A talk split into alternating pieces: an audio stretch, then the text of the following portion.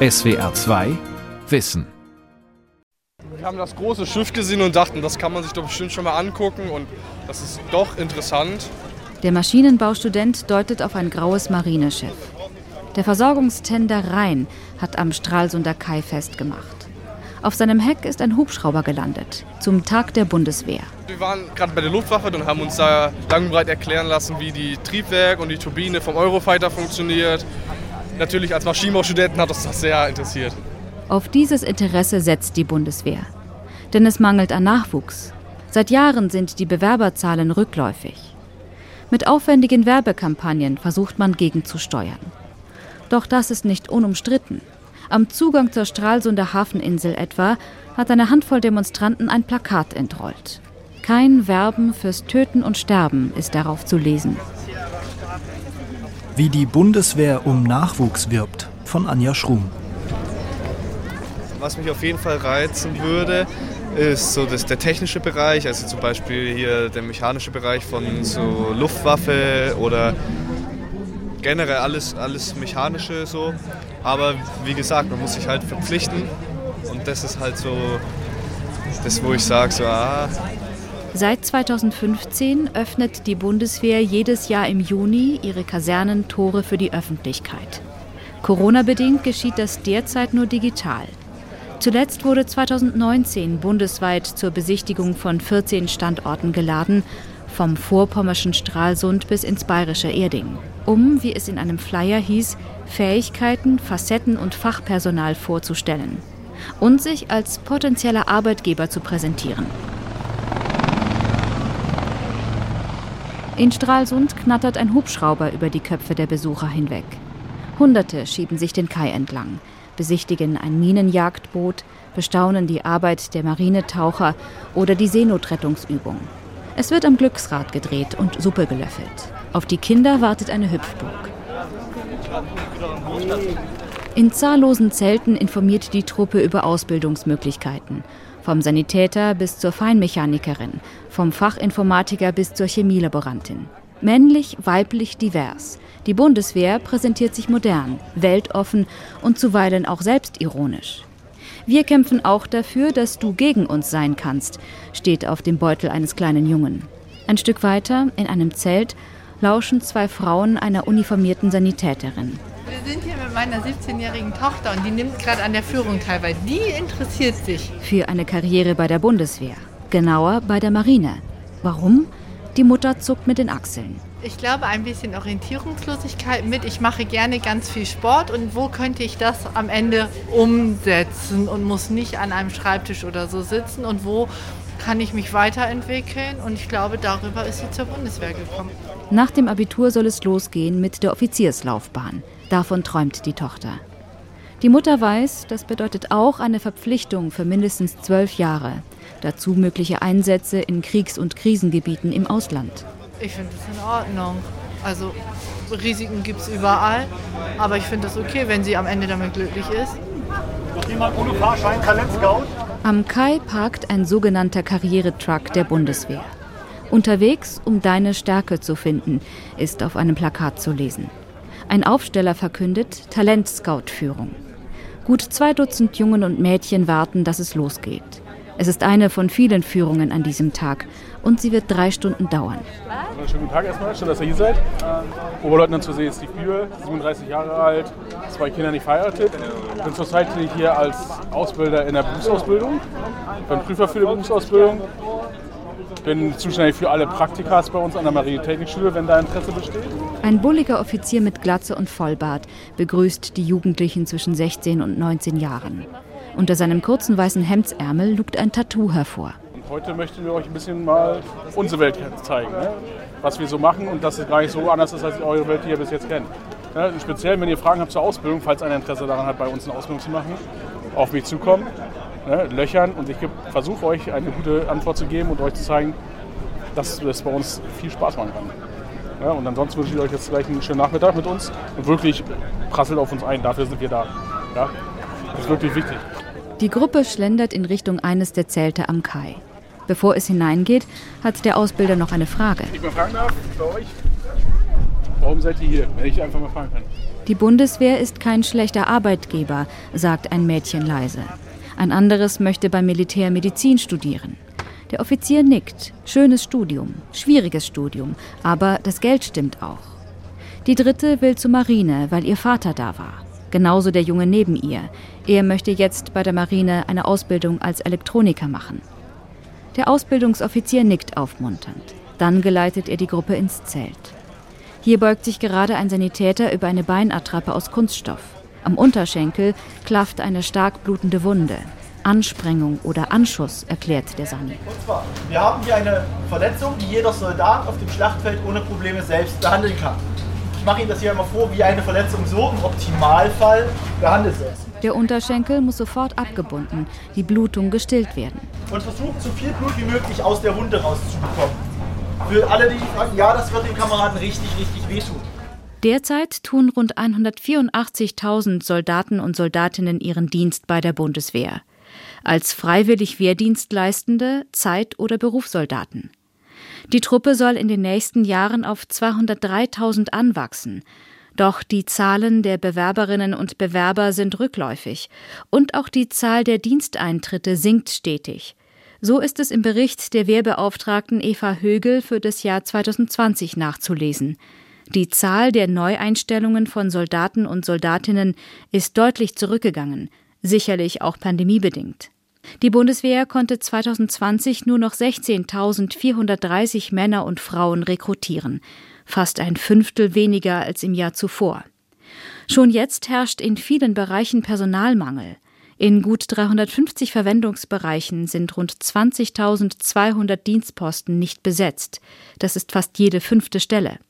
Ob bei den Offizieren des fliegerischen Dienstes, beim Nachrichtenwesen, im Bereich Marineelektronik, im Sanitätsdienst oder im Cyber- und Informationsraum. Vakanzen, wo man hinblickt. Ich habe einen Brief vom Kreiswehrersatzamt gekriegt. Erinnert sich Michael Schulze von Glasser an seine Jugend in den sogenannten Nullerjahren. Bis zur Aussetzung der Wehrpflicht im Jahr 2011 sorgte das Kreiswehrersatzamt für kontinuierlichen Nachschub bei der Truppe. Es gab damals Karrieretrucks, äh, so, so LKWs, so ein bisschen wie so ein Bundeswehrzirkus. Äh, die gibt es aber nach wie vor. Dann äh, gab es schon so Infozeitschriften, also die Infopost, so Werbezeitschriften gab es, natürlich dann auch Websites und sowas. Damals begann Michael Schulze von Glasser, sich mit der Bundeswehrwerbung zu beschäftigen. Heute ist er politischer Geschäftsführer der Deutschen Friedensgesellschaft, Vereinigte Kriegsdienstgegner und Gegnerinnen, kurz DFG. Diese YouTube-Serien, da kommt ja einer nach der anderen, auch die Plakatwerbung im öffentlichen Raum, aber sowas ist alles sehr viel äh, mehr geworden. Also gerade in diesem Bereich ist halt in den letzten Jahren viel gestartet worden von der Bundeswehr. Ob auf YouTube, WhatsApp, Facebook, Instagram oder Snapchat. Die Bundeswehr ist da, wo sich junge Menschen digital bewegen. Aber auch analog gibt es kaum ein Entkommen, ob auf Job- und Jugendmessen, an Bushaltestellen oder auf Straßenbahnen. Aller Orten Werbung in Tarnfleck. Mach, was wirklich zählt, heißt die Kampagne, die die Düsseldorfer Agentur Casteno entwickelt hat und die die Bundeswehr als hippen Arbeitgeber präsentiert. Die Agentur heimste dafür eine ganze Reihe von Branchenpreisen ein. Michael Schulze von Glasser setzt sich an den Computer. Mhm. Also, ich meine, gibt ja hier den Bundeswehr-Exklusivkanal. Ähm, wenn wir uns das mal angucken. Schulze von Glasser steuert Bundeswehr Exklusive an, den offiziellen Serienkanal der Streitkräfte auf YouTube. Hier finden sich alle Serien, die die Agentur Casteno entwickelt hat, angefangen von den Rekruten über Mali bis hin zu KSK Kämpfe nie für dich allein. Dabei begleitet eine Art Embedded Influencer das Kommando Spezialkräfte bei einer Dschungelausbildung in Belize. Hey guys from Germany, this is my Belize. So, das ist genau das, wofür ich zu Hause trainiert habe. Wir üben, wie wir kämpfen. Der Wille entscheidet. Ich sagen, der Dschungel ist auf jeden Fall nicht mein Freund. Ballert es im Regenwald, so wie es im Regenwald eben ballert. Diese Ausbildung sieht man aber ist sehr martialisch. Also auch äh, wenn man sich so das Endbild anguckt, ist dann vermummte Männer in Tarnkleidung mit einer Deutschlandfahne in der Mitte und dann noch so, so Bengalo-Rauch überall. Also schon sehr martialisch. Aber vielleicht eben junge Leute, junge Männer ansprechend, würde ich durchaus sagen. Schnelle Schnitte, schnelle Beats, Ballerspielästhetik.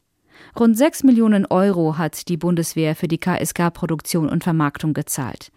Die ersten Folgen der Rekruten wurden jeweils etwa 1,5 Millionen Mal aufgerufen. Die Mali-Videos kratzten an der Millionenmarke, genauso die KSK. Anders dagegen Unbesiegt, eine Serie über kriegsversehrte Soldaten und Soldatinnen, die zu einem Sportwettkampf reisen. Die einzelnen Folgen wurden nur rund 15.000 Mal aufgerufen. Was ich immer spannend finde, ist, dass die Bundeswehr und auch Kassenov schon darauf achten, welche in Anführungsstrichen Angriffspunkte sie bieten für Kritik. Also zum Beispiel ist die erste Serie, die sie hatten, war ja äh, die Rekruten auf YouTube und äh, wo wir auch immer gesagt haben oder wo wir auch kritisiert haben, ja, aber das hat ja jetzt so eine Grundausbildung, aber der Einsatz sieht ganz anders aus. Danach kam dann ja eine Mali-Serie. Bei der Mali-Serie Titel Folge uns in den Einsatz geht es um das Thema Auslandseinsatz. Diese Serien, die sind einfach, muss man sagen, für werbliche Zwecke sehr gut gemacht. Ja, also natürlich ist der Mali-Einsatz auch anders, als er in dieser Serie dargestellt wird. Und äh, auch da ist er total entpolitisiert dargestellt. Ein äh, Freund von mir der hat gerade in der Uni eine Arbeit darüber geschrieben und mal geguckt, wie oft denn Leute aus Mali denn zu Wort kommen in dieser Serie. Und es waren irgendwie zweimal. Wir sind da, wir helfen den Leuten, aber so, so selber werden die gar nicht gefragt. Und dass die Bundeswehr in Mali kritisch gesehen wird, jetzt natürlich nicht nur von, von ihren äh, Gegnern, sondern auch von der Bevölkerung. Sowas kommt natürlich auch da nicht vor. Genau, nur die Schüler bitte, Talent Scout. Gehen wir in die Richtung. Ich gehe vor. Genau, das wäre gut. In Stralsund sind die Jungen und Mädchen der Talentscout-Führung mittlerweile auf dem Marinetender Rhein angekommen. Ein Hauptbootsmann erklärt auf der Brücke das Wachsystem. Dann klettert die Gruppe eine steile Metalltreppe hinab. Wir kommen jetzt langsam so in den Bauch des Tenders. Quasi über uns ist schon das Hauptdeck, wo ihr vorhin raufgekommen seid. Darunter wohnen wir. Das heißt, jeder, der hier an Oberdeck raufkommt und einmal schön aufspringt, der weckt hier die Leute. Der Hauptbootsmann öffnet eine Kajütentür. Wir haben hier Zwei-Mann-Kammern, Offiziere haben auch Zwei-Mann-Kammern, Mannschaften haben Vier-Mann-Kammern und die ganz neuen sind halt ganz, ganz vorne, da gehen wir nicht hin, in der neuen bei uns. Das ist direkt neben der Ankerkette, wenn wir ankern, das ist eine Acht-Mann-Kammer. Das heißt, wenn wir auf See sind und schmeißen unseren Pickel, dann hört man quasi durch so ein Rohr die dicke Ankerkette nachher ausrauschen und das auch gerne um 23, 24 Uhr und dann kann man sich vorstellen, wie gut man da schlafen kann. Die Mädchen und Jungen nicken schweigend. Acht-Mann-Kabine neben der Ankerkette. Was sie darüber denken, verraten sie nicht. Noch ein bisschen nervöser, als ich dachte. Das heißt ja wohl stillgestanden. Es fühlt sich cool an, ja. Erster Zucker auf an mein Kommando. Wo sind die Daumen in der Grundstellung? Ja oder nein? Wie wär's mal mit einer Antwort? Ah, Schnauze frei. Das wird eine große Qual. Seit September 2019 ist eine weitere Serie online. Die Rekrutinnen zeigt sieben Soldatinnen in der Grundausbildung. Nicht zufällig, die Frauenquote bei den Streitkräften gilt als ausbaufähig. Jenseits des Sanitätsdienstes, wo der Frauenanteil bei fast 50 Prozent liegt, sieht es mau aus. Im Heer liegt ihr Anteil bei gerade mal 7 Prozent. Bei der Luftwaffe sind es fast 9, bei der Marine 10 Prozent. Jawohl.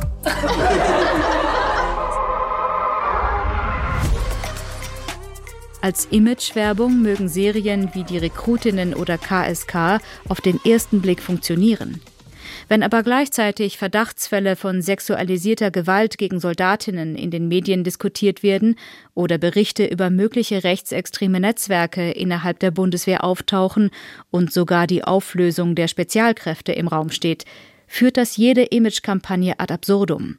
Die jungen Leute werden erstmal geworben mit pfiffigen Sprüchen, dann gehen sie vielleicht zur Bundeswehr und dann, da muss man ja sagen, ist die Bundeswehr relativ fair, hat man ja noch ein halbes Jahr, in dem man dann noch raus kann, ohne Konsequenzen erstmal. Das Problem ist aber, nach dem halben Jahr, da bin ich ja drin und das muss man ja auch mal deutlich sagen, die Bundeswehr ist kein normaler Arbeitgeber wie jeder andere. Wenn ich mich für zwölf Jahre verpflichte und dann nach einem halben Jahr, also ich kann halt nur äh, desertieren, ja, aber ich kann nicht einfach kündigen, wenn es mir dann nicht gefällt. Das hat aber nicht nur Konsequenzen für den Einzelnen, sondern auch für die Streitkräfte als Ganzes. Laut den Berichten des Wehrbeauftragten ist die Zahl der unzufriedenen Soldatinnen und Soldaten jetzt schon ziemlich hoch.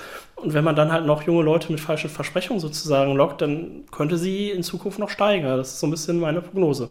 Schon jetzt verliert die Bundeswehr rund ein Fünftel ihrer frisch angeworbenen Zeitsoldaten und Soldatinnen oder freiwillig Wehrdienstleistenden innerhalb der ersten sechs Dienstmonate wieder. Auch das ist im Bericht der Wehrbeauftragten nachzulesen. Doch Schulze von Glasser kritisiert noch etwas anderes an den Serien und an der gesamten Kampagne. Aber wenn man sich mal tatsächlich anguckt, wer guckt denn YouTube, das sind dann auch eher die 11, 12, 13-Jährigen, so, die da natürlich gezielt angesprochen werden. Ja, also da sieht man es auch einige Plakatsprüche, die äh, richten sich an Schülerinnen und Schüler. Es gab mal einen, wie nach der Schule was Sinnvolles irgendwie und kommt, kommt zur Bundeswehr. Seit Aussetzung der Wehrpflicht 2011 hat die Bundeswehr rund 14.000 Minderjährige rekrutiert. Waren es anfangs nur wenige hundert jährlich, wurden 2019 rund 1700 17-Jährige eingestellt. 2020 waren es rund 1150. Insgesamt macht das 7 Prozent aller Diensteintritte in 2020. Dagegen aber mehrt sich der Protest. Unter 18 nie heißt eine Kampagne, die fordert, das Rekrutierungsalter auf 18 Jahre anzuheben. Unterstützt wird die Forderung unter anderem von der Deutschen Friedensgesellschaft, der GEW und Terre des Hommes.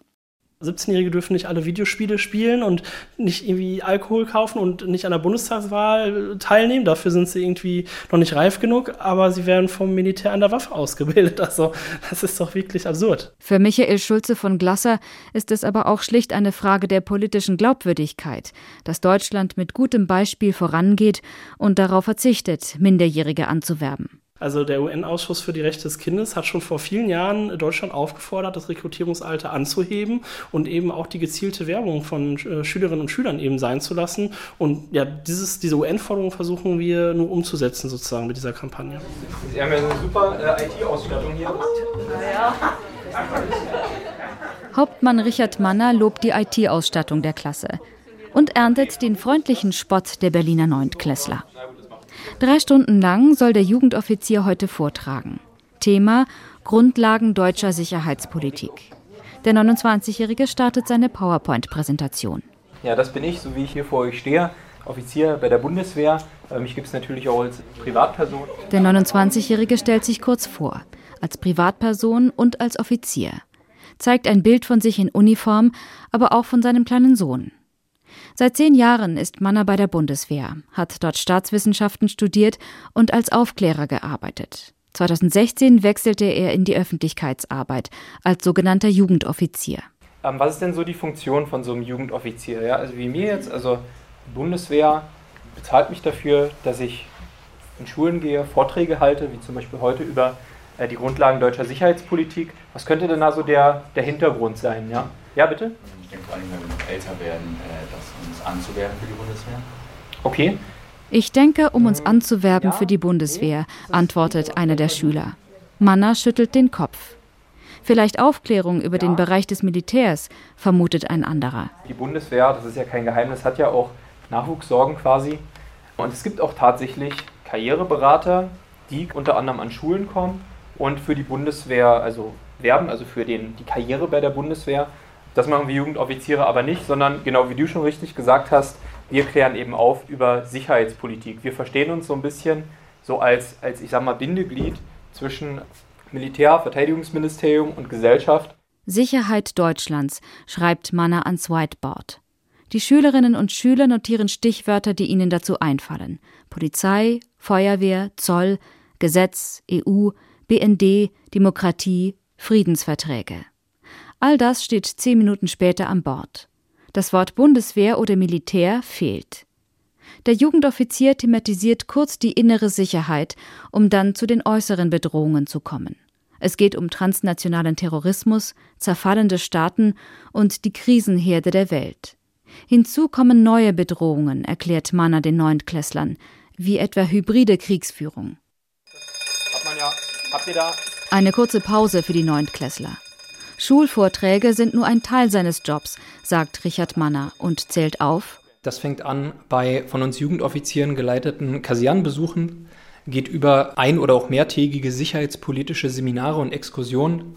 Des Weiteren leisten wir auch Informationsarbeit auf Messen und ähm, nicht zuletzt ist zu nennen unsere Simulationsveranstaltung Polis, bei der wir zusammen mit den Teilnehmern internationale Politik simulieren. Die Schülerinnen und Schüler seien meist engagiert dabei, so die Erfahrung des Jugendoffiziers. Also es kommt öfter vor, dass es ähm, wirklich interessierte äh, Klassen gibt, die dann auch sehr diskussionsfreudig sind. Das nehme ich dann sehr gerne auf und gehe in die Diskussion mit den Schülern ähm, und dann tauschen wir gegenseitig Argumente aus und ähm, Das Ziel dabei ist, dass sich jeder im Prinzip frei eine eigene Meinung bilden kann. Den Jugendoffizier eingeladen hat die stellvertretende Klassenlehrerin. Zwei Jahre zuvor hatte Andrea Hirsch zufällig den Vortrag eines anderen Offiziers gehört. So aus meiner Vergangenheit heraus äh, war ich eher sehr distanziert gegenüber der Bundeswehr, hat das völlig aus dem Weg geräumt, weil ich gesehen habe, wie gut die ausgebildet sind und wie sie auch auf didaktisch gut aufbereitete Weise den Jugendlichen äh, politische Zusammenhänge näher bringen. Doch in der Klasse blieb die Einladung nicht ohne Widerspruch. Also es war so, dass zwei Schüler sich aufbäumten und sagten, wie kann denn das sein? Die Bundeswehr kommt an unsere Schule, das wollen wir gar nicht. Die Eltern waren auch äh, irgendwie sensibilisiert und waren tendenziell dagegen. Und dann habe ich ihnen aber nochmal erklärt, wie meine Erfahrungen waren und dass ich das für eine gute Sache halte und es keine Werbeveranstaltung der Bundeswehr ist, sondern im Rahmen von politischer Aufklärung zu sehen ist. Schließlich waren alle Eltern einverstanden. Und die Jungs, die sich anfänglich auflehnten, machten nun engagiert mit, erzählt die Lehrerin. Bei der Gewerkschaft Erziehung und Wissenschaft allerdings sieht man Vorträge von Jugendoffizieren an Schulen durchaus kritisch, auch wenn acht von 16 Kultusministerien sogenannte Kooperationsverträge mit der Bundeswehr geschlossen haben. Erstens, die Bundeswehr hat ja keinen Bildungsauftrag, sondern sie kann Öffentlichkeitsarbeit machen. Und der zweite Punkt ist eben, wenn wir in der Schule ausgewogen Pro und Contra äh, im Unterricht aufbereiten wollen, dann brauchen wir natürlich auch einen, Kontrapart. Also wenn dieser Offizier mit jemand aus der Friedensbewegung zusammen eingeladen würde zum Beispiel, könnte ich dem noch irgendwo was abgewinnen. Jörg Tetzner unterrichtet Philosophie, Ethik und Latein an einem Berliner Gymnasium und arbeitet in der AG Frieden der GEW Berlin. Viele seiner Schüler und Schülerinnen sind dem Militär gegenüber kritisch eingestellt, weiß Tetzner. Die kritische Distanz spüren wir schon am Gymnasium. Also deswegen ja auch immer die Charmoffensive mit diesem jugendbezogenen nicht? also Werbeauftritt, mit diesen Abenteuer und Retten und Verantwortung übernehmen und ja, Menschen führen. Ne? Und äh, was immer ausgeblendet wird, ist Sterben und Töten. Das kommt gar nicht dabei vor, obwohl das ja eine Aufgabe von so einer Armee ist. Der Lehrer begrüßt denn auch den Beschluss des Berliner SPD-Landesverbandes aus dem April 2019, wonach es militärischen Organisationen untersagt sein soll, an Schulen für den Dienst und die Arbeit im militärischen Bereich zu werben. Nach dem Beschluss hagelte es Proteste von allen Seiten, auch aus der SPD selbst. Tetzner schüttelt den Kopf. Es ist eben auch, dass man als Lehrkraft ständig damit konfrontiert wird, wo auch immer man hingeht, da immer ist die Bundeswehr dabei. Und das, das löst irgendwie auch, naja, äh, Aktivität aus. Also man möchte sich das nicht gefallen lassen. Paragraph 1 Schulgesetz in Berlin, ne? Erziehung zum Frieden, zur Völkerverständigung, dem widerspricht es aus meiner Sicht. Und ich habe mich sehr gefreut über den Beschluss der Berliner SPD, die ja genau wie die Linke diese Werbung der Bundeswehr an Schulen ablehnt, eben weil das minderjährige, ungefestigte Persönlichkeiten sind. Und ähm, da tut sich schon was in der Gesellschaft.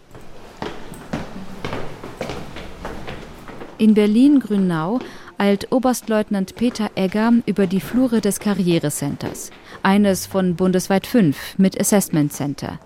Hier werden potenzielle Bewerberinnen und Bewerber unter die Lupe genommen, ihre körperliche und kognitive Eignung getestet. Hier ist der Bereich für die ähm, Bewerberinnen und Bewerber, die dann zum Assessment gehen. Auch hier hängen überall die tarnfarbenen Werbeplakate. Mit Slogans wie Bei uns geht es ums Weiterkommen, nicht nur ums Stillstehen. Witzig ironische Sprüche, die aber nicht immer gut ankommen. Der Slogan Gas, Wasser, Schießen sorgte zuletzt für Empörung, vor allem beim Zentralverband des deutschen Handwerks. Niveaulos, kritisierte dessen Präsident. Oberstleutnant Egger will die Werbung nicht kommentieren und verweist ans Verteidigungsministerium. Nur so viel. Werbung stellt ja den Arbeitgeber natürlich dar, aber natürlich nicht so umfassend und ich sage immer, also es ähm, stellt ja auch kein Handwerksbetrieb dar, dass man, äh, was weiß ich, im Sägewerk sich die Finger absägen kann. Ja, das macht auch keine, das ist ja keine Werbung dann. Also insofern machen wir das natürlich auch. Anteasen nennt Egger das Neudeutsch, also anlocken.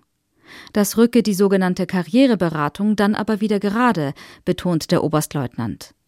Allein in seinem Zuständigkeitsbereich, vier ostdeutsche Bundesländer plus Berlin, gibt es 20 sogenannte Karriereberatungsbüros. Darüber hinaus sollen Truppenbesuche Einblicke in den alltäglichen Dienst vermitteln, aber auch sogenannte Camps, die vor allem im Sommer stattfinden. Das geht dann ähm, drei bis fünf Tage, inklusive Übernachtung, äh, in der Regel im Zelt. Und ähm, dann werden eben so militärische Tätigkeiten dargestellt, ähm, sei es, dass die Feldjäger eine Vorführung machen oder dass eben IT-Bataillon mal zeigt, was es kann. Schulferien in Tarnfleck, Biwak inklusive. Das Bewerberaufkommen am Karrierecenter 5 sei gut, urteilt Egger. Gibt aber zu, das ist auch dem Umstand geschuldet, dass die Konkurrenz in den ostdeutschen Bundesländern nicht sehr groß und das Gehaltsniveau vergleichsweise niedrig ist. In Süddeutschland sähe das anders aus. Und längst nicht jeder wird genommen.